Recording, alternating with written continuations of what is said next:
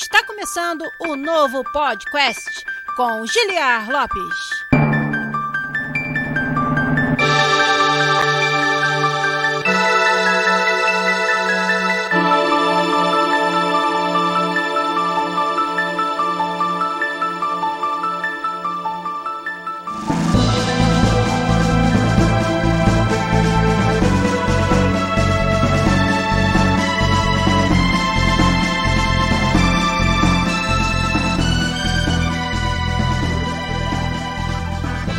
Podcast na área,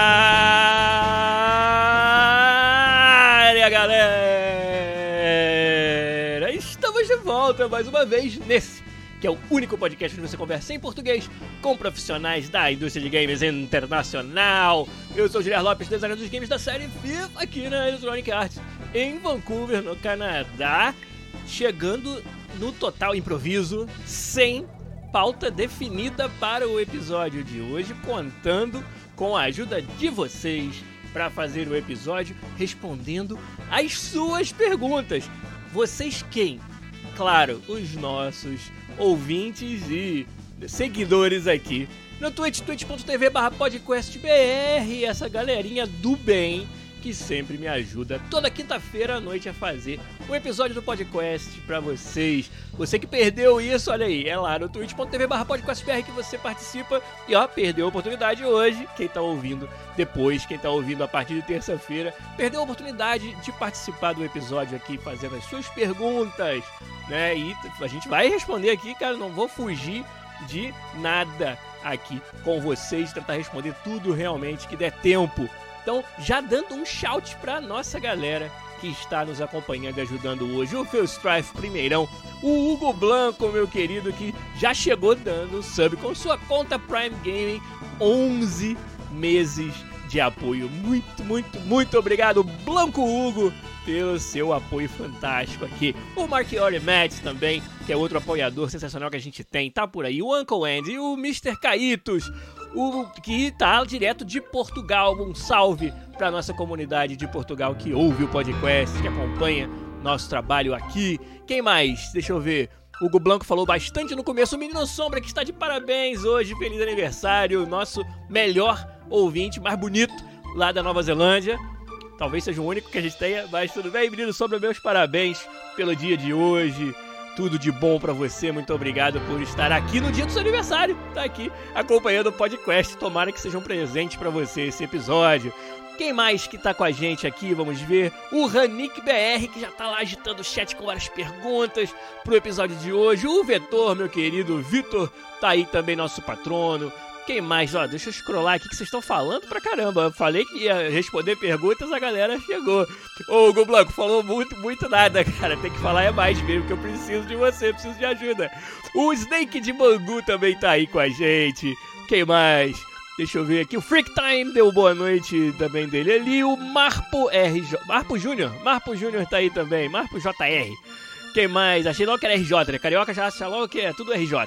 Tudo bem. Sua Cevada e Duda estão aí também com a gente. Valeu demais. E ó, Hype Train rolando porque vários de vocês deram sub com sua conta Prime Game. Muito, muito obrigado. Deixa eu ver aqui, ó.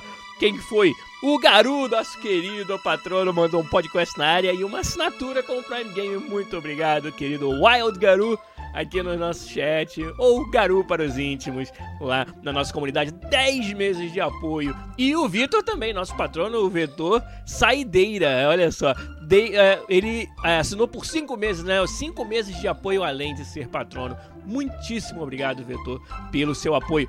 O R. Scarella tá aí também, nosso querido patrono também.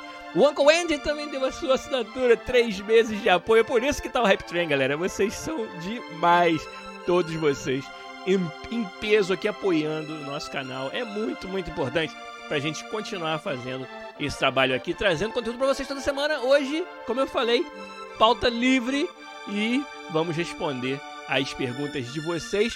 Depois do que? Depois de levantar a musiquinha, fazer alguns avisos, vocês vão digitando mais perguntas. Já separei algumas aqui, quero mais delas aí do nosso chat para poder responder daqui a pouco para vocês. Então, subidinha de música, avisos e na volta eu começo a responder tudo que vocês quiserem saber aqui no Podcast 403 que começa agora.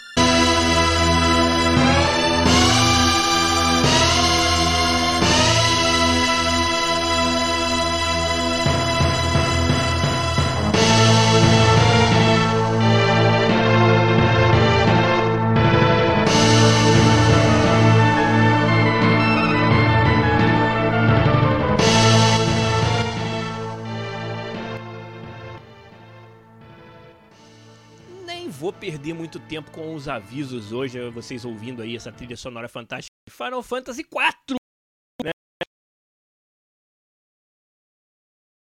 Já sobre isso, então Final Fantasy IV mais do que apropriado pra gente colocar no fundo. E os avisos, como eu falei, não vou perder muito tempo não. É twitch.tv barra podcastbr, é podcastbr em todas as redes, no Instagram, no Twitter, no YouTube, youtube.com barra podcastbr. Nós estamos sempre aí divulgando o trabalho do canal, né? E vocês nos ajudam muito a fazer esse trabalho aqui, né? E hoje, mais do que nunca, com as suas perguntas sendo respondidas ao vivo no episódio. Você que perdeu essa live, perdeu a oportunidade de vir aqui no twitch.tv barra podcastbr, pode nos ajudar de outras formas. Pode se tornar um patrono ou uma patrona lá no picpay.me barra podcast ou no patreon.com barra podcast, as nossas campanhas de financiamento coletivo, que mantém também muito desse conteúdo aqui em pé. É graças a vocês. Eu sempre sinto que não agradeço o suficiente aos nossos patronos e patronas. Então, muitíssimo obrigado a todos vocês que apoiam o nosso canal. Apoiam também aqui, ó, como o Snake de Bangu fez, que deu uma sub de presente pro Mr. Kaitos. Então, mais uma sub aqui nesse Hype Train que já chegou no nível 2 aqui no nosso canal. Gente, continuem. Virou o mês, né? Mês de maio chegou aí. Então preciso muito do apoio de vocês, com certeza, aqui pra gente continuar, né? A, a, a trazer conteúdo para vocês e responder suas perguntas, que é o que a gente vai fazer hoje, ó. Tô até um pouco distraído porque tô copiando perguntas boas aqui do chat para responder aqui, né? Tem que separar elas aqui para depois eu não ficar perdido. Então vamos começar fazendo isso. Acabaram os avisos e vamos direto responder suas perguntas, né? O...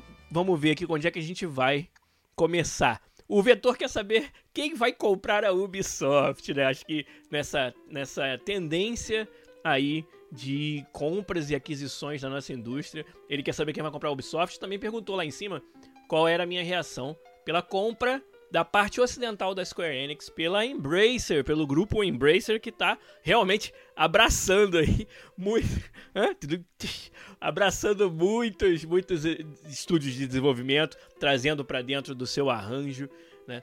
Olha, essa tendência de aquisições, eu acho que ela só tende a, a continuar. É, são poucos os estúdios muito grandes que ainda estão dando sopa, né? A gente falou muito sobre a aquisição, óbvio, da Activision Blizzard pela Microsoft no primeiro episódio desse ano 2022, né? Que foi justamente reagindo a essa, essa notícia. E a Activision Blizzard, na verdade, eu sempre achei que ela tinha um tamanho grande demais para ser comprado por quem quer que fosse, né? E, e só aconteceu essa compra por causa de uma oportunidade. Eu falei que era um ataque crítico de oportunidade, né? Que a Microsoft deu, porque pegou uma Activision Blizzard bastante prejudicada no mercado, né? De, assim, desacreditada, com vários problemas internos e com uma valorização muito baixa, né? Muito mal valorizada, mal avaliada no mercado. E aí, com isso, a Microsoft conseguiu ir lá e comprar a Activision Blizzard, um publisher desse tamanho. Ela comprou por um preço que eu acho muito difícil você acontecer novamente, né? Você ter essa, essa, essa, esse cenário se repetindo, porque foi realmente um ataque de oportunidade crítico, como eu falei lá no primeiro episódio desse ano 2022. E agora a Embracer Group comprando é, os estúdios ocidentais da Square Enix, né? Idols, Square Enix Montreal, Crystal Dynamics e né, o, o Vetor quer saber qual foi a minha reação. É, eu acho também que a Square Enix, assim como a Konami, alguns outros publishers que já foram muito grandes, mas que vieram do Ocidente, é, para ser bem honesto, bem sincero, acho que em, em, várias, em vários aspectos eles foram deixados para trás, ficaram para atrás da curva em vários aspectos. Acho que a complexidade dos jogos AAA e o custo para que eles sejam desenvolvidos. Mas mais do que o desenvolvimento, o marketing desses jogos, como você precisa ter campanhas muito mais é, profundas e abrangentes de marketing para ir lá atrás de onde está o seu público-alvo. Né? Os jogos eles se tornaram parte da cultura mundial. Gerações cada vez mais novas já crescem cada vez mais com os games dentro do seu dia a dia, dentro da sua cultura, parte assim inseparável da, da vida das, de muitas pessoas são os games. E com isso, a sua demanda de como você faz o marketing, como é, quanto os jogos precisam ser acessíveis, o quanto eles precisam ser fáceis de entender e de jogar. Eu acho que essa revolução, vamos dizer, onde os jogos se tornaram cada vez mais populares, não foi muito bem aproveitada por algumas dessas empresas que tiveram muito sucesso na década de 80, 90, etc., é, na indústria de games. E é, eu acho que isso é o que faz com que a Konami esteja na situação que ela está com relação a ser um publisher de games. Né? E acho que ele também faz com que a Square Enix tenha sido convencida a né, abrir mão, claro, por muito dinheiro, né, mas abrir mão dos seus estúdios de desenvolvimento ocidentais.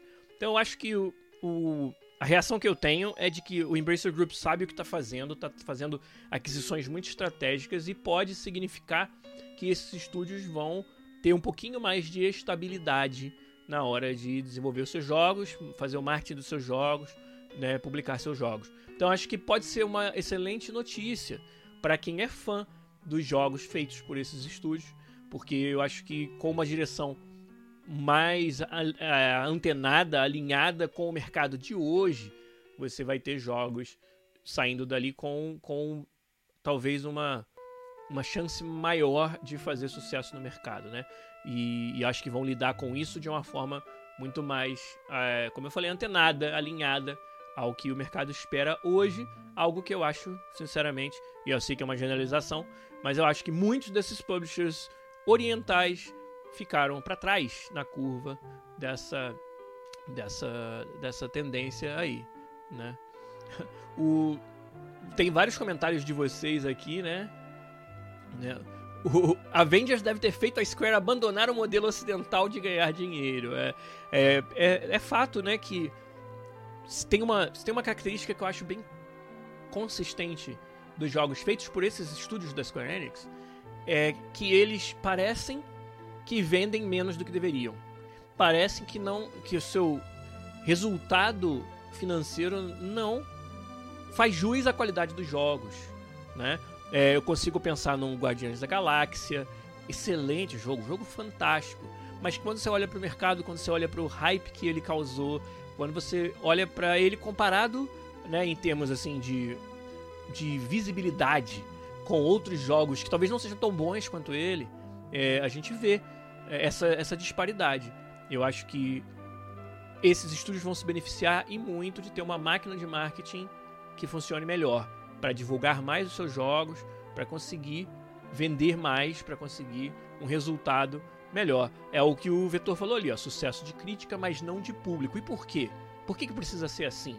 Então eu acho que se o Embracer Group souber fazer o trabalho direitinho, de como eu falei, dar uma, uma repaginada, uma modernizada na forma como eles fazem marketing desses jogos. Eu acho que esses estúdios têm tudo para dar um resultado ainda melhor do que estavam dando antes.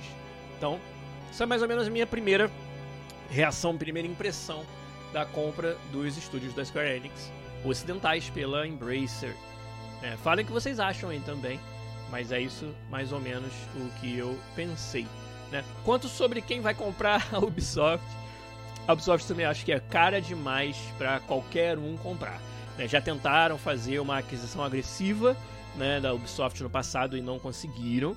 É, quem que eu vejo comprando uma Ubisoft? Talvez uma Tencent.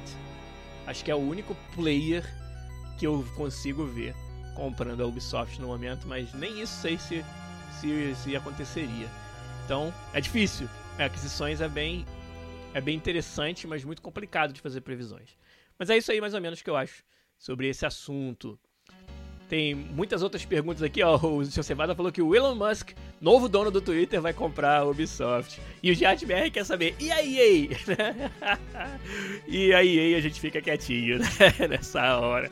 Mas é, eu te falei, né? Eu falei aqui sobre o que eu acho de compras de publishers gigantes, né? Como foi a da Activision Blizzard, que eu acho que foi muito uma questão de oportunidade.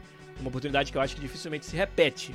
Então, é, se, se você conseguir tá aí tirar alguma outra conclusão sobre o que eu acho dessas outras perguntas, é contigo, é com vocês.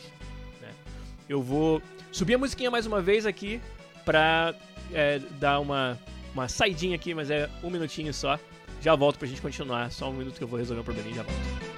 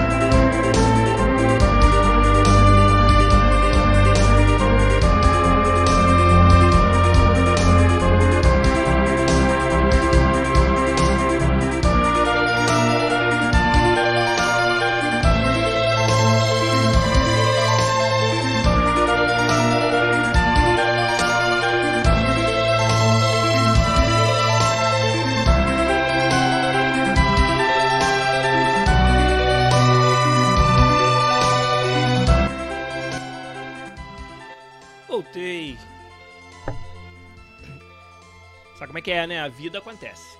Então, próxima pergunta, vambora. O que mais que a gente tem aqui? Ó, várias perguntas boas já lá do começo do programa. É, se vocês fizeram alguma nesse meio tempo, eu não tive tempo de ver, não, hein? O Snake de Bangu também deu a sua própria assinatura, além de ter dado uma de presente, ele também deu a sua assinatura com o Prime Game. Muitíssimo obrigado, Snake de Bangu, pelo seu apoio fantástico, valeu demais. É, outra pergunta que vocês fizeram, ó. Né, o Snake de Bangu mesmo, então vamos com a sua agora.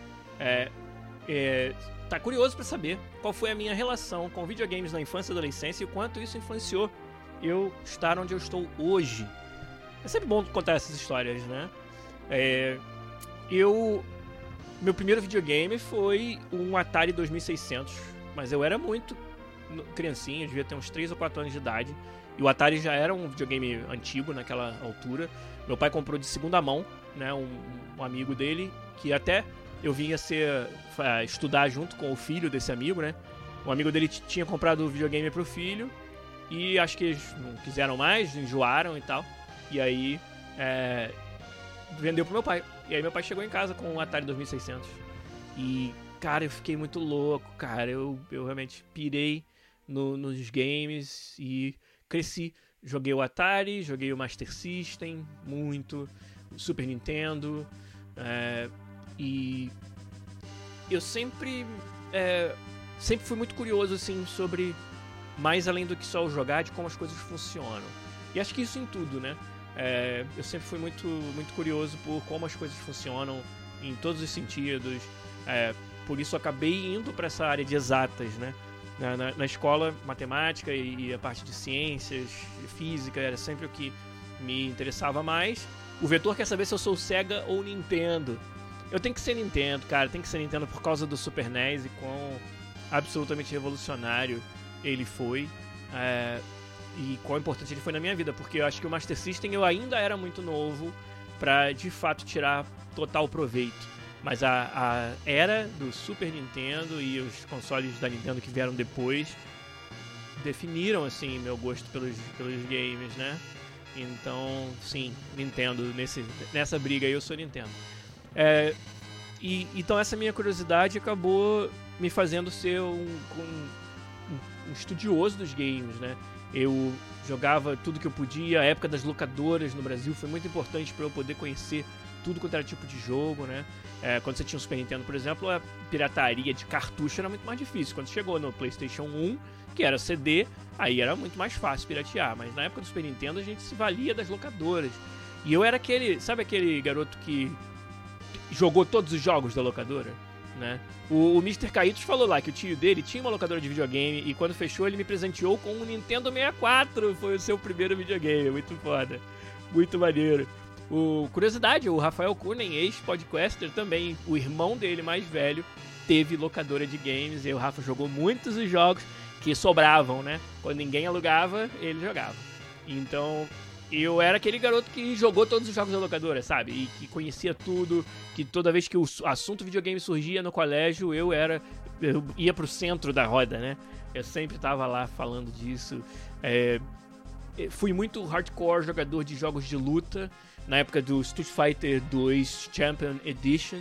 É, fiz, participei de vários campeonatos. Era, era, sei lá, era bonzinho em jogos de luta. Era decente em jogos de luta.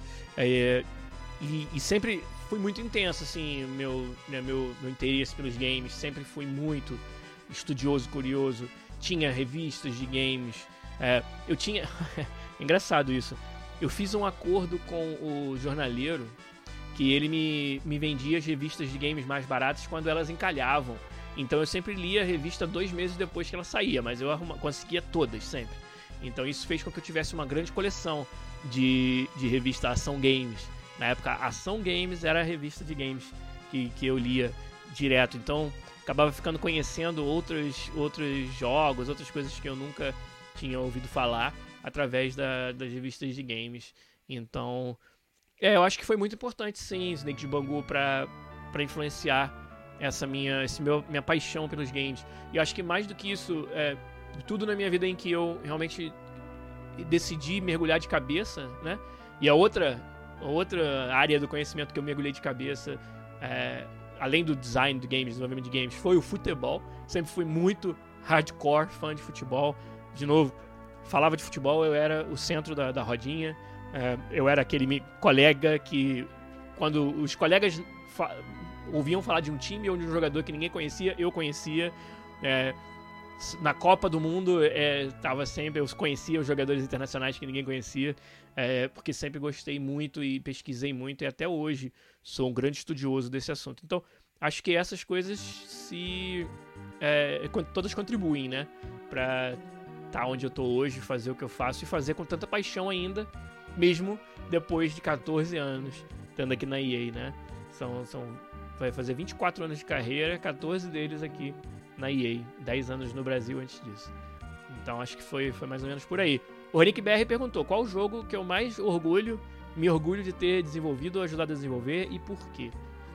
É, então, projetos menores, projetos que nunca foram lançados comercialmente, a gente sempre tem como com carinho, assim. É, tem, mas assim, de se orgulhar, né? É, eu acho que tem que ser o jogo da Copa do Mundo 2014 no Brasil por vários motivos. É, jogo da Copa do Mundo, na época, né, foi o último, na verdade, jogo da Copa que foi lançado como um produto completo, né, em paralelo aos FIFA anuais. Então saiu o FIFA 13 e saiu o jogo da Copa do Mundo 2014, não, FIFA 14, que ia sair em 2013, e aí depois o jogo da Copa do Mundo 2014. E dentro da isso foi um projeto muito importante para minha carreira, que foi a primeira oportunidade que eu tive de assinar a parte de design e produção de uma área do jogo completa. Né? Eu era o responsável por toda a parte de apresentação né, audiovisual do jogo. Então, rendering, é, personagens, né, estádios, os estádios da Copa que foram construídos no Brasil, a gente modelou no jogo a duras penas antes deles ficarem prontos que eles quase não ficaram prontos para a Copa, que sabe para você fazer o jogo da Copa, que o jogo da Copa é feito um ano antes da Copa. Né? Então, essa foi, foi uma aventura ter acesso aos arquivos né, é, de projeto desses estádios que não estavam nem completos ainda. Muitos estádios da Copa do Mundo no Brasil apareceram no game antes de aparecerem na vida real, antes de estarem prontos, né? É, inclusive o, a, a, Arena, a, Arena, Corinthians hoje em dia, né? É, eu visitei a Arena Corinthians é, a trabalho é, quando ela estava em construção ainda, então não tinha nem gramado ainda direito e a gente foi lá tirar fotos do projeto, conhecer o projeto para trazê-lo no, no, no jogo da forma mais fiel. É, a Arena Corinthians foi onde a abertura da Copa 2014 aconteceu, o primeiro jogo, né? Então foi um projeto assim que, que a, ele me deu essa oportunidade, né? Eu acho que ser brasileiro pode ter sido até uma parte do que levou a equipe do, de liderança do FIFA a confiar em mim para esse papel, mas acho que muito mais do que eu já estava mostrando naquela altura, né, em 2013. É, eu já tinha. estava completando 5 anos na EA e eu acho que foi um momento de uma virada de chave onde eu, eu consegui é, essa, esse respaldo.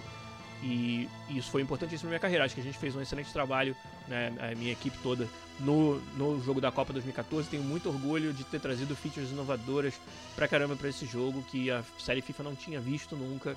É, por exemplo, é, no, nesse jogo da Copa 2014 a gente tinha uma cena em que a gente modelou uma tipo os é, cartões postais das maiores seleções. Então, se a França estava jogando, a Copa era no Brasil. A França tá jogando, aí tinha uma cena durante o jogo da França que eram os torcedores é, com a Torre Eiffel no fundo tipo, na França, né? Os torcedores franceses na França assistindo a partida num telão com a Torre Eiffel no fundo, sabe? E é que a gente chamava de fan zone, né? A zona dos, dos fãs, zona dos torcedores. Então a gente fez vários desses, né? Em todos os maiores é, países que estavam participando daquela Copa. E, e isso um, uma feature desafiadora, você fazer um cenário totalmente separado do estádio, onde você da, cortava para lá, mostrava torcida, né? Tinha uma quantidade grande de personagens ali. Era a mesma tecnologia de torcida que a gente botava na arquibancada do estádio, a gente botava nessa cena, né? É, então foi um desafio técnico aí de você fazer isso e pro, pro usuário, pro jogador de FIFA não parecer que é uma gambiarra, que é uma parada feita totalmente à parte, assim, realmente parecia muito integrado no jogo, né? Então foi muito legal, foi bem inovador, assim, uma feature audiovisual muito, muito legal. É, eu lembro também de deu bastante trabalho, mas ficou muito bom. É, toda a parte de close-up dos torcedores. A, a, Copa é muito sobre a torcida, né? Então a gente vestiu muito essa camisa nessa parte do audiovisual. Eu desenhei muitas features na época que tinham a ver com a torcida, trazer a torcida para dentro da experiência. Então o áudio da torcida era totalmente melhorado, totalmente diferente. É, a composição étnica e de gênero da torcida era totalmente única, né? Tinha é, uma diversidade muito maior na torcida, tinha todo um mapeamento da etnia dos torcedores de acordo com o país que eles apoiavam. Então, se era um país africano, era grande maioria de pessoas pretas. Se era um país como o Brasil, era uma mistura, era muito legal, né? A gente pegava de vários, de vários várias fontes diferentes para montar né, proceduralmente esses personagens da torcida, né? E além disso a gente implementou, eu lembro muito bem assim, é, props, como a gente chama, que são acessórios, né? Então é um chapéu diferente, uma uma máscara não, mas é, tatuagem, né? não é tatuagem, é pintura na cara, né? Face paint. Então, pintura no rosto dos torcedores. É, tinha um chapéu, tipo um chapéu de bobo da corte, que acho que a torcida da Argentina usava muito, né? É, não tô zoando os argentinos, não. Realmente isso era algo que a torcida da Argentina usava, né? É, a Vuvuzela ainda tava na moda, disse o Vetor. É, nessa Copa não, ainda bem, né? Porque se eu fosse trabalhar a parte do áudio da Copa 2010 na África do Sul, ia ser só o som de Vuvuzela, assim, do mon monotônico, né? A partida inteira. Na Copa do Brasil a gente, a gente não precisou fazer isso. É, mas toda essa parte de, de torcedores, né? e, e é, pintura no rosto e acessórios. É, foi muito legal de fazer e permitiu que a gente chegasse muito perto da torcida com as nossas câmeras, coisa que antes a gente não, não costumava fazer, mas que na Copa a gente sentiu. Então, ou seja, é, tô me estendendo bastante, né? Porque eu acabei indo né, viajando nessa, nessa, nessa memória aí do jogo da Copa 2014, uma Copa no Brasil, que, é claro, foi muito especial. Mas não foi especial não só pelo fato de ser Copa do Mundo no Brasil, mas também pelo que significou para mim enquanto designer, enquanto membro do arranjo FIFA, que finalmente assim comecei a ser mais reconhecido, abriu muitas portas para mim, o projeto da Copa do Mundo 2014. Então, é o, é o projeto mais querido, que eu tenho mais orgulho, com certeza.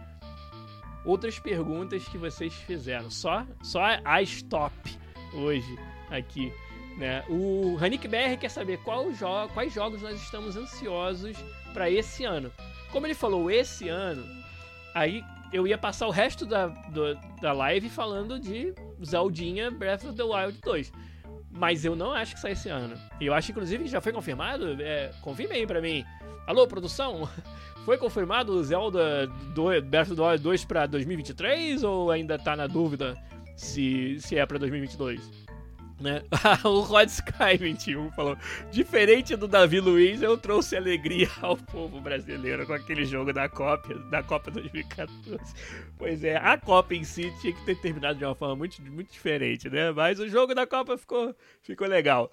É, o pessoal confirmando aí que o Zeldinha é 2023. Então, para esse ano, é, God of War Ragnarok. E aí, é esse ano? Será? Se for, tô dentro. É um dos jogos que eu tô mais esperando amei o, o, God of War dessa nova safra e ainda mais que tem as mãozinhas do nosso querido Fernando Seco, é óbvio que eu quero muito, tô esperando muito sair God of War Ragnarok.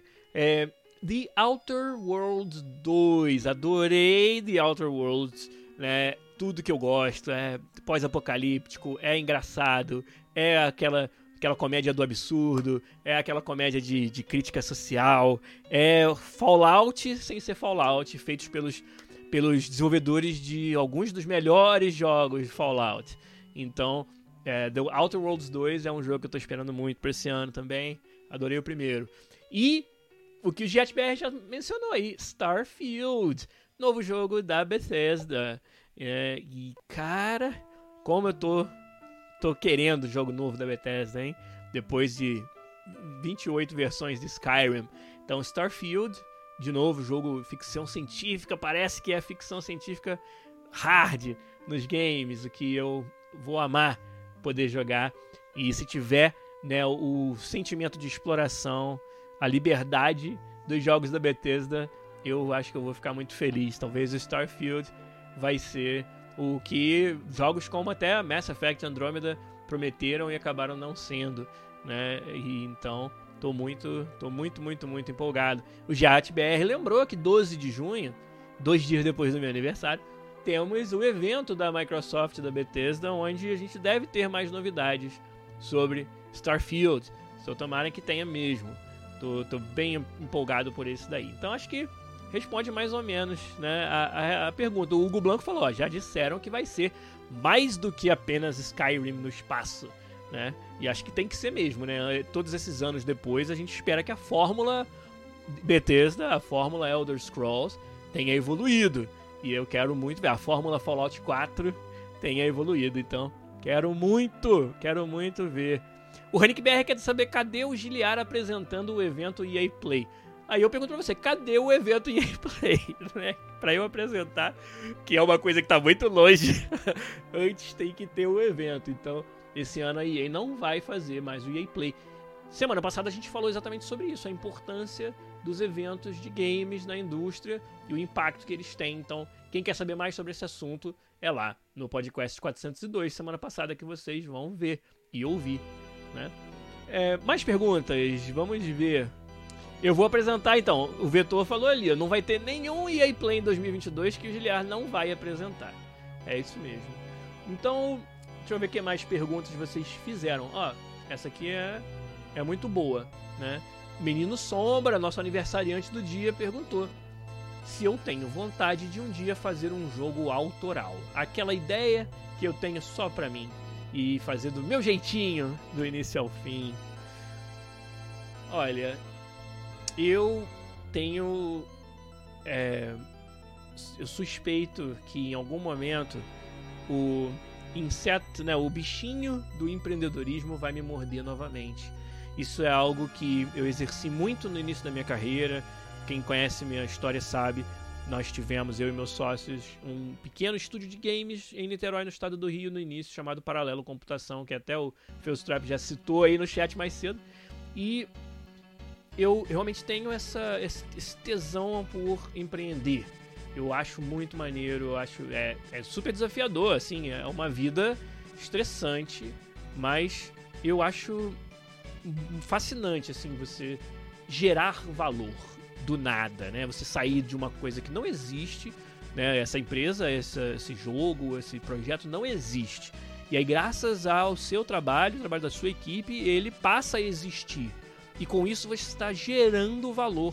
Você está pegando algo que era zero valor e está gerando algo que tem valor. Né? E está, sabe, nutrindo aquela ideia para que ela tenha cada vez mais valor. Para que ela entregue cada vez mais algo que as pessoas querem. E que faz uma diferença, mesmo que pequena, na vida das pessoas. Então, e com isso você está também um byproduct, né? Um efeito colateral disso é você está criando oportunidades para as pessoas que estão junto contigo fazendo isso, né? Eh, gerando esse valor para os usuários, para os consumidores. Então, acho que é uma causa muito nobre o empreendedorismo, acho, cara, que dá muita satisfação fazer, né? E, e acho até também que eu, é uma coisa que eu estaria muito mais preparado para enfrentar depois de todos esses anos de carreira e tendo feito um pouco disso lá no começo. Então, eu acho que essa, essa, essa, essa vontade ela vai aflorar novamente, se é que ela nunca foi embora, né? É, e aí, com isso, vem essa ideia de caramba, se eu, se eu fosse um empreendedor, eu poderia né, desenvolver projetos que eu, são autorais, né, que são da minha cabeça, que são é, algo que eu até já, já tenha guardado aí há muito tempo. É claro que tenho. É, tem algumas coisas que. É, é, inevitável, cara. É inevitável a gente estar tá tão antenado ao mercado, tá tão. ser um estudioso, né? Tão profundo do mercado de games como eu sou, e não se imaginar, é, sabe, é, arriscando nesse mercado, né? Não se imaginar atendendo a demandas desse mercado que você identifica porque você estuda. Né? Estudar o mercado, conhecer o público-alvo, saber o estado da indústria é algo que é fundamental para produtores e game designers, né? E é algo que eu faço muito. E aí com isso você acaba né, assim, identificando potenciais oportunidades de fazer jogos entendeu? de um determinado estilo para atender determinada motivação do público para uma parte do mercado que não está muito bem é, servida, mas que não encaixa com o portfólio da EA, né? Que pode acontecer, né? Então, quando, quando eu identifico isso, eu fico nessa situação em que eu dentro da EA, dentro do FIFA, não é algo que eu vá poder é, correr atrás como parte do meu trabalho diário. Então, talvez um dia, sendo um empreendedor, eu possa fazer isso. Então, sim, a pergunta foi se eu tenho vontade, né? Acho que vontade é impossível não ter, assim, é impossível você estar tá tão próximo da indústria de games, do mercado de games, do, dos jogadores, né? Do que os gamers sentem e que eles querem, que eles procuram. É impossível você estar tá tão próximo disso e não ter essa tentação de fazer algo a respeito, sabe? De trazer algo novo no mercado que vá atender a isso. É claro que isso acontece comigo, acontece o tempo todo. É, agora, ter essa ideia e executar é um mundo de distância, né? E são decisões bem difíceis de tomar, decisões críticas que vão afetar a vida minha, de todos que estão pertíssimo assim de mim, das pessoas no meu círculo mais próximo, né? É, vai, pode afetar, pode ter consequências de longo prazo, decisões profissionais que a gente toma em momentos específicos da, da carreira como eu tô agora, né? Então, acho que essa distância entre a ideia e a execução, ela tá muito grande ainda, assim, hoje e não dá para dizer nunca, não dá para dizer não para nada, mas é, se eu tenho vontade, sim, se eu tenho planos, entendeu? É, provavelmente não, ou se tiver, é algo que ainda tá longe de se concretizar. E é isso que dá para falar sobre isso, mas acho que dá pra, dá pra dar uma, uma boa noção do meu estado mental sobre esse assunto. Tô cortando bastante hoje, né? Vou precisar subir a música mais um minutinho aqui. Já volto com vocês pra gente responder mais perguntas maneiras. Hoje só, realmente só as boas estão chegando até mim aqui. Então, musiquinha de Final Fantasy IV, um minutinho e já volto.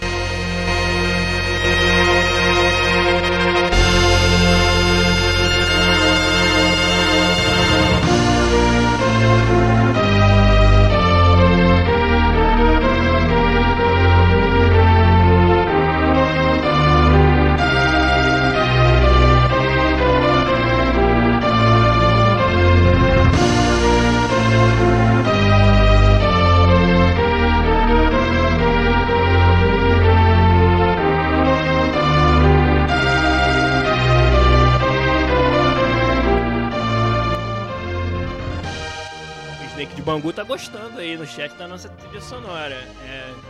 Final Fantasy, cara. Sempre top. Ainda mais hoje falando de Square Enix. Mas a gente tá de volta aqui. Estamos de volta para responder mais perguntas de vocês. Né? É, o Rick BR tá, tá, essa cara só também jogando. Mas se fosse no beisebol, você tava lançando a bola de curva, né? A curveball na minha direção. Perguntou ali, ó. É, como se define que é um jogo de qualidade? Gráficos bons, gameplay boa, etc. Eita. Olha. Jogo de qualidade. Eu acho. É. É, é muito difícil responder isso. Porque se tivesse uma fórmula, a gente conseguia replicá-la. Né? Eu acredito muito em olhar para os games de maneira holística. O que, que é isso? Não quebrar os games em atributos. Gameplay, história, é, é, gráficos, som. É, sabe os reviews de jogos que dão um score para cada uma dessas desses quesitos? Eu Assim, beleza, você pode, você não tem problema nenhum você dizer que ah, esse jogo é nota 9 na história, né? E não tem problema nenhum você falar isso. Agora, daí você derivar uma fórmula para calcular a qualidade do jogo, calcular a nota do jogo, é aí que eu tenho um problema. Porque como peças de entretenimento, os jogos eles são muito mais do que apenas as somas das suas partes, né? Você pode ter se, se não era muito fácil, né? Vamos pegar aí o melhor sistema de progressão que existe. A, a progressão, sei lá, do. Uh, pega um RPG foda aí. É, o sistema de progressão do Neverwinter Nights com o sistema de inimigos do Shadow of Mordor, Nemesis System, com o sistema de, sei lá, a gameplay do Mass Effect 3, 2 e do 3, né? Aquela ação cheia de, de, de magias, né? Que eram os, os biotics e de tiro, né?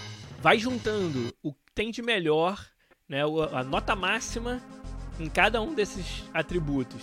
E bota isso tudo dentro do jogo para tu ver o sabe, o, a coisa torta que sai, né? A, a abominação que você vai montar. Isso é por quê? Porque os jogos, eles são muito mais do que somente a soma das suas partes, né? Eles se complementam em cada uma das decisões de design, em cada uma dos diferentes departamentos. Para muitos jogos, ele não vai ganhar o prêmio de melhor gráfico daquele ano, mas é um, um estilo gráfico que encaixa perfeitamente com a história, com a jogabilidade, com o mood, né, com é, a apresentação, com o estilo estético do jogo. Né? E não tem nada de errado com isso. É um jogo que, pela qualidade, assim, se você fosse olhar né, a qualidade dos assets, das animações, ele receberia uma nota baixa, mas é exatamente desse tipo de animação e de gráficos que o jogo precisa para oferecer a experiência que ele oferece. Então, é, eu acho que uma forma de você avaliar os jogos a que eu gosto mais é uma forma holística, é olhar para o jogo como um todo, é avaliar essa experiência. Eu acho que a avaliação de um jogo ela é uma opinião e ela tem a ver com a interpretação que cada um faz do que aquele jogo ofereceu. Então ela vai ser diferente de pessoa para pessoa. É, eu não acho que não existe um, eu acho que é bastante fútil a gente querer procurar um consenso quando você fala em, em qualidade dos jogos, porque ultimamente eu acho que né, no final das contas eu acho que é uma avaliação muito subjetiva, que ela é a avaliação do que aquela experiência causou e significou para você. Né? Tem vários jogos com notas altíssimas, muito bem é, considerados pelo público, que não me pegaram e da mesma forma vocês. E tem vários jogos que eu vou colocar num pedestal e para vocês não vai ser nada demais. E eu acho que isso é ótimo, é fantástico que seja assim, que significa que a gente se aproxima cada vez mais de ser uma forma de arte, de ser uma forma de expressão que é interpretada de acordo com o interlocutor, com a segunda pessoa, né? E, isso acho que é, é bem acho que é liberador, né? É uma coisa que nos liberta, é libertador, né? A palavra que eu estava procurando. É, porque nos permite ter jogos que ousam, ter jogos que saem das fórmulas, ter jogos que não seguem um padrão de qualidade ou de sucesso específico, né? E quando os publishers, por isso que é um negócio tão arriscado, games. E eu acho que é parte do, do, do que faz um jogo ser jogo fundamentalmente é você não ter uma previsibilidade de receita, você não tem uma certeza do sucesso comercial. Né? E, e tudo bem, é, sabe? Isso torna mais difícil para quem está botando dinheiro, tá, torna mais difícil para o publisher que só está interessado no, no, na, na receita e na previsibilidade de receita, sim, mas é algo que é fundamental da nossa indústria. E, e isso é porque eu acho que. Por que, que acontece? Por que, que não é possível prever a qualidade ou o sucesso dos games ou de outras obras de arte? Justamente porque muito dessa desse sucesso, dessa qualidade, ela vem da percepção de quem está do outro lado, né? E algo que pega, algo que funciona, algo que conquista as pessoas, é, é, é para mim a definição do sucesso, né? É, não necessariamente vendas, mas é, experiência, né? Conquistar as pessoas através da sua experiência. E para alguns jogos, conquistar meia dúzia de pessoas é o suficiente. E eles estão felizes com isso. E é um jogo feito para aquele nicho, feito para aquela motivação. Né? É um jogo que é, tocou uma nota muito específica da música de apenas algumas pessoas. Mas para essas pessoas ele tocou assim profundamente, sabe? E isso tudo bem. E tem outros jogos cujo objetivo tem que ser tocar o máximo número de pessoas possível. É, e tem espaço para tudo isso dentro da mesma indústria, eu acho, na verdade, sensacional. E é o motivo pelo qual. Aliás, o motivo para isso é o fato de que os jogos não são quantificáveis tão facilmente. O sucesso não é tão facilmente definido desse jeito. É, então, eu acho que isso é muito bom. Isso faz com que seja sempre interessante e empolgante trabalhar nessa indústria. Né? Então, o vetor fala, ó, você acha que o contexto entra na análise holística do jogo? Por exemplo, o Ocarina of Time é um excelente jogo, mas era bom somente naquele momento dos anos 90? Né? Faz sentido você comparar o Ocarina of Time com Breath of the Wild? Né?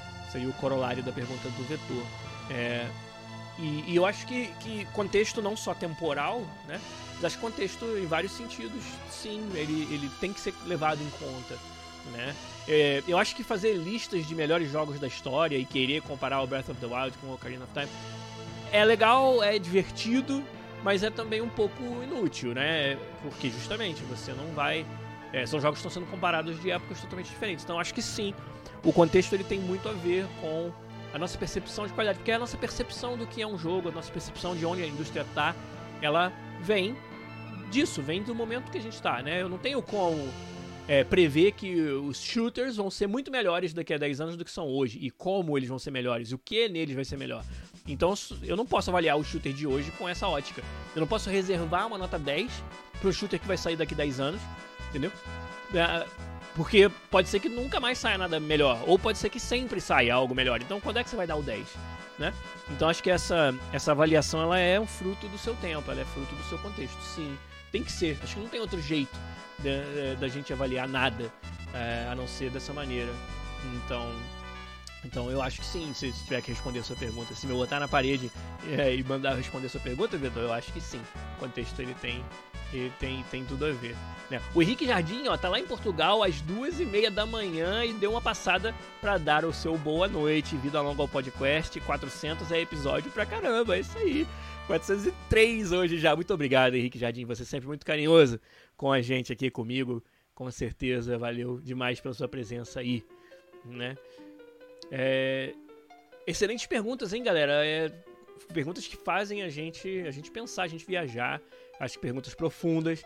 Tá sendo bem, bem maneiro, né? O que mais que vocês querem saber? Quero, quero mais perguntas aí. Ó, o, o Hanik BR tá no combo né? E falou: ó, tem algum tipo ou estilo de jogo que vocês gostam, mas a maioria das pessoas não?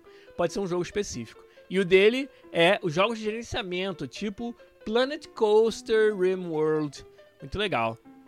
É, jogos, é, cara, que, que eu gosto, os gêneros que eu gosto, mas nem todo mundo gosta. A gente fez um episódio há muito tempo atrás, os melhores jogos que ninguém jogou, é, com a participação do Zabuzeta, nosso editor né, que agora não é mais nosso editor, porque a gente não, não tem mais como pagar a edição dele, para ser bem sincero. Mas é, a gente fez um episódio só com exemplos de jogos assim. E eu lembro que o, o Zabuzeta falou de Quantum Conundrum. Uh, é, será que o Fallout 4 se encaixa nessa sua pergunta, Renick BR? Porque eu sou apaixonado. Eu amo o Fallout 4 com todos os seus defeitos, sabe? Eu abraço e abraço o Fallout 4 bonito, com todas as suas, suas limitações toda a sua repetitividade de coisas, com todas as suas dissonâncias ludonarrativas, mas eu amo Fallout 4, então talvez seja um jogo que eu gosto muito mais do que os outros. Não é que os outros não gostam nada do Fallout 4, mas acho que eu gosto muito mais do que os outros. Aí, ah, rapaz, que outros, que outros gêneros, que outras séries tem? É difícil. Eu, eu uh Gosto muito de estratégia baseada em turno, então acabo jogando muitos jogos de estratégia baseada em turno que não necessariamente são muito, muito populares. O Phil Strife lembrou do nosso amigo em comum, o Guilherme Xavier, o Geeks, lá da PUC do Rio, que joga muito o Euro Truck Simulator 2, né? Então, é um outro exemplo aí, mas não sei que outros jogos vocês têm aí é, aquela experiência de entregar leite no interior da Europa ouvindo rádio Azerbaijão. Deve ser o Euro Truck Simulator. que o Phil Strife tá se referindo aí. É, é, é, cara, eu. Mas eu também o meu gosto é muito eclético, né? Então acaba que eu gosto de uma quantidade maior de coisas do que a maioria das pessoas. Nier Automata disse o nosso querido Greg, o G. Grimalkin no chat. E aí, Greg, como é que você tá? Tudo bem? É, Greg, colega né, da indústria de games e da EA. É, Nier Automata, Greg. Mas será que isso se qualifica em jogo que a maioria das pessoas não gosta? Porque o Nier Automata é um fenômeno, pelo menos de crítica. Que jogo sensacional é o Nier Automata, gente. Sé fala sério. Quem não conhece tem que parar tudo depois desse episódio e ir lá catar o Nier Automata para jogar. É um jogo sensacional. Marco Júnior chegou aí dando sua boa noite também. É, Nier Automata foi uma grata surpresa. O Fernando Seco falava muito dele e eu fui catar para jogar e não consegui parar enquanto não vi, sei lá, quantos finais, uma porrada de finais diferentes. Que jogo inovador, que jogo com a jogabilidade fantástica e uma história muito maneira. Cara. E aí o Hugo Blanco falou, tem que fazer todos os 24 finais, é isso mesmo. E o Vetor falou que tá na estante sem ter sido jogado. Que crime, cara. Nier Automata é uma experiência diferenciada. Sabe, acho que essa é uma das melhores características dele. É um jogo diferente de tudo que você já jogou. Só isso que eu vou falar. é. o, o, Greg falou, ó, um dos melhores jogos que já jogou é o Baldur Sky. É uma visual novel japonesa. Tem um dos gameplays mais interessantes que já vi, disse o Greg. Fique esperto que é um Hero... Ah, Eroge, é um Eroge. Então não jogue perto dos papai da mamãe. é, muito bom. E o Rick BR perguntou qual é o melhor jogo de 2022 até agora. Eita, Elden Ring? Acho que é, tem que ser. É o jogo que eu mais joguei, sem dúvida nenhuma. É um jogo que não é perfeito e a gente já fez episódios inteiros, mais de um, inclusive, dedicados a ele esse ano. Mas é, tem que ser a melhor experiência que eu joguei no ano 2022 até agora. Lembrando que não saiu o FIFA desse ano ainda. então eu quero ver. É, e aqui eu tinha anotado mais uma pergunta. É, do Freak Time. Muito difícil de responder também. Lá no começo ele perguntou: na minha opinião, o que aumenta as chances de um jogo indie ter um bom número de vendas? Pergunta bem difícil de responder, porque, primeiro, o que é um bom número de vendas? Dependendo do projeto, dependendo do tamanho, esse número é muito diferente. Né? A gente, dois episódios atrás, fez um co-op sensacional com a Tiane e a Fernanda, desenvolvedoras do Unsighted. E lá a Tiane, é, principalmente, né, mas a Fernanda também, é, deram a sua opinião sobre isso aí, sobre o que é sucesso, sobre essa percepção, né? E até falaram que, olha, né, é, felizmente o jogo delas é, conseguiu dar um retorno tal que já garante a elas a possibilidade de fazer o próximo. Né, que eu acho que isso é, é um dos melhores fatores para você avaliar que é bom desempenho de um indie, principalmente, né? A gente imagina que a maioria dos desenvolvedores indie dependem desse resultado para fazer os próximos, ou seja, para continuar tendo uma carreira, tendo uma é, continuar exercendo o seu papel, sua profissão, seu sonho de desenvolver os games, né? E então um, um resultado que te permita fazer o próximo, que te mantenha em pé te mantenha empregado, que te mantenha é, podendo empregar os seus colegas, os seus colaboradores, acho que é uma excelente medida de sucesso. É claro que a gente não quer só sobreviver, a gente quer poder ousar mais, a gente quer poder investir, né? a gente quer poder também melhorar a nossa vida, né? através do nosso trabalho, através, através do, do risco que a gente assume sendo um empreendedor, tendo o seu jogo indie é, desenvolvido e publicado, a gente quer melhorar de vida. Então acho que tem que também ter isso, né? Um pouco pelo menos, né? Uma, alguma coisa que gradualmente vai fazendo tudo fazer sentido, né? Então, é, para alguns estúdios, aí o Free Time falou que o número que ele ouve muito falar é 30 mil cópias vendidas como sendo um limiar, né? Mas é óbvio que isso vai variar muito com o seu custo. Quanto mais custoso é o seu desenvolvimento, maior esse número precisa ser para um estúdio indie, porque tem indies de vários tamanhos. Tem indies com uma, duas pessoas. Tem indies com 30 pessoas e é considerado indie. Tem indies com 100 pessoas e é considerado indie. Então, acho que o seu custo é claro que vai ditar muito isso. Mas, se a gente, mesmo que a gente né, abstraia é, é, essa pergunta de o que é bom desempenho, o que, que é bom número de vendas, né? O Relic BR até brincou. Imagina um FIFA vendendo 30 mil cópias. Sucesso! pois é.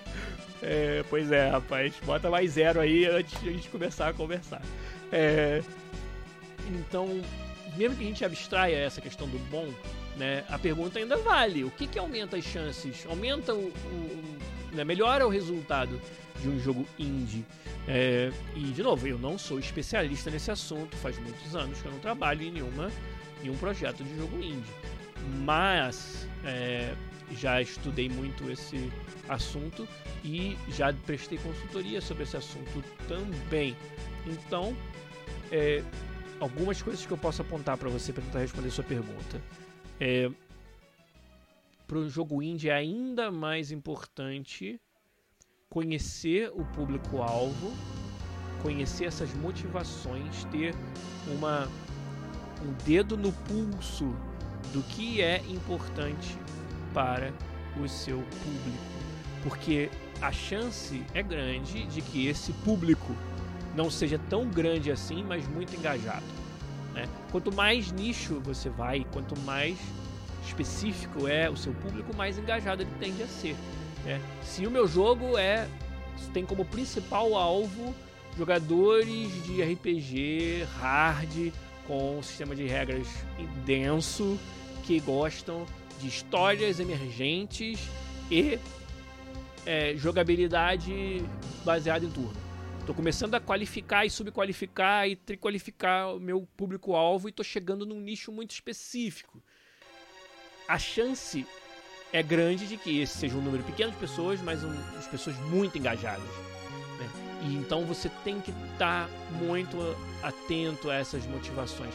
O outro motivo disso é que você não vai ter tempo de fazer tudo o, uma das características principais do jogo indie é essa necessidade de você ser muito cuidadoso com o seu escopo, não deixar o escopo explodir e você nunca fez finalizar o seu game, né? É, a, cara, 100%, dá para dizer isso, né? 100% das pessoas e das empresas às quais eu prestei algum tipo de apoio, seja consultoria, mentoria, seja na, na camaradagem mesmo, sabe? Algum amigo que desenvolve games que tem uma pequena empresa, e que me pergunta opinião, né, me, me, me, me pede para dar uma ajuda, uma avaliada, 100% é, do, de, desses casos, pelo menos um dos meus conselhos é sobre escopo, é sobre focar, né, é sobre não ser capaz de fazer tudo que a gente quer, logo a gente tem que saber escolher muito bem o que a gente vai fazer. Né? E isso é, tem que ser motivado, tem que ser apoiado na no seu estudo do seu público-alvo. Então acho que para os indies é ainda mais importante você estar tá muito certo de que tipo de pessoa você está almejando com o seu jogo e vai vai fundo, né? É, coloca todo, sabe, todo o seu esforço em atender essas motivações. Traz essa comunidade para dentro. Essa é uma outra ferramenta muito importante para os jogos indie, já que tem tantos no mercado, né?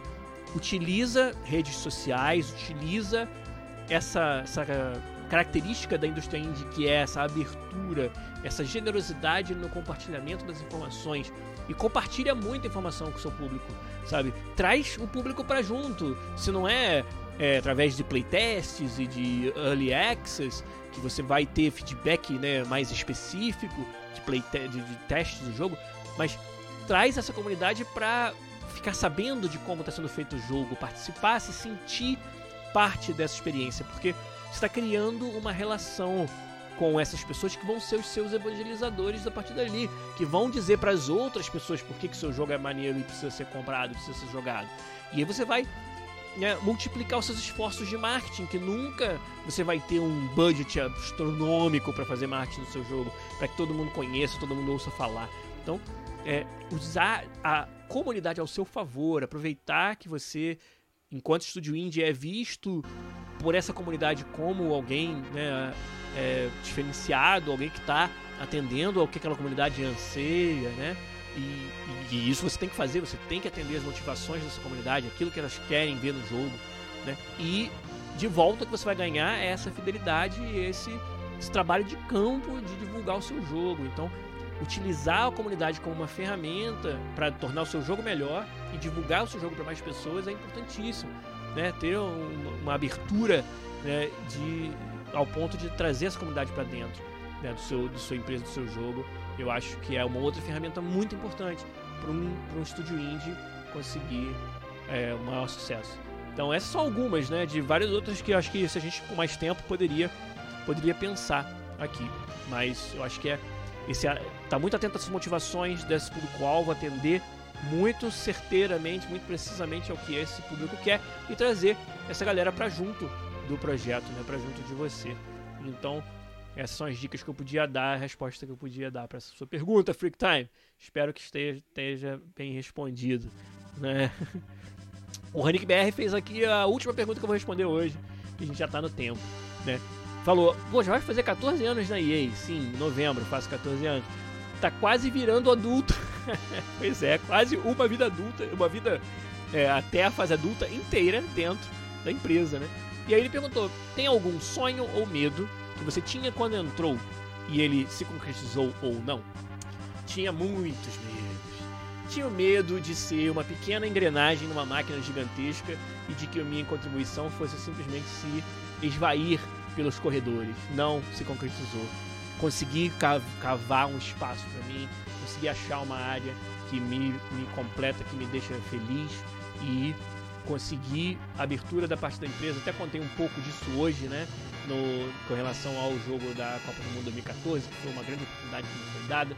Oportunidades são dadas para gente continuar crescendo e expandindo nossa influência. Então, o medo que eu tinha de antes ser alguém com uma atuação muito intensa, muito ampla nos projetos e deixar de ter isso e me tornar uma pequena engrenagemzinha na máquina não se concretizou dessa maneira. Ainda é uma máquina, apesar de muito maior do que qualquer outra que eu já trabalhei, ainda é uma máquina feita por pessoas em posições específicas muito influentes. E eu estar tá me tornando cada vez mais uma dessas pessoas é algo que preenche essa minha motivação, essa minha vontade e que eu tinha muito medo de que não fosse o caso. Tinha medo de não me adaptar culturalmente, as pessoas, o ambiente de trabalho, eu poder ser quem eu sou é, descontraído, brincalhão, responsabilidade, mas com leveza. Né? Eu não sabia o que esperar desse ambiente de trabalho. Ia ser um ambiente de escritório, um ambiente de escritório de contabilidade, né? É, e não foi nada disso. Outro medo que não se concretizou. Pessoas são pessoas, as pessoas apreciam esse meu jeito, o que eu trago em termos de leveza e descontração pro, pro arranjo. As pessoas dão feedback sobre gostarem de trabalhar comigo, gostarem desse meu desse meu jeito, de gostarem de que eu sou sempre um dos primeiros a trazer é, atividades e formas de reconhecimento do, do, que as pessoas estão fazendo, de forma a é, alimentar um ambiente positivo, um ambiente gostoso de trabalho.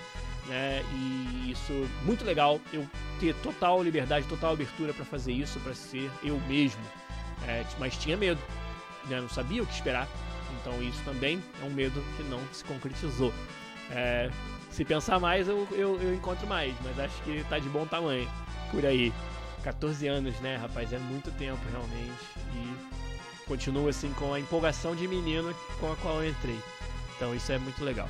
Mas, perguntas respondidas, missão cumprida, podcast 403, ficando por aqui. E espero que tenha sido legal, que vocês tenham conseguido pouquinho mais de, de visibilidade, de insight sobre o que passa nessa cabecinha maluca aqui. Mas por hoje, vou ficando por aqui. Um abraço para vocês, obrigado mais uma vez pela ajuda fantástica, pelos assinantes, pelos patronos, mas também pela galera do chat que ajudou e muito a fazer o episódio de hoje. Um beijo, um abraço, um aperto de mão para todos vocês e a gente volta semana que vem, com certeza, com mais um podcast para vocês. Abração e bora jogar. Tchau.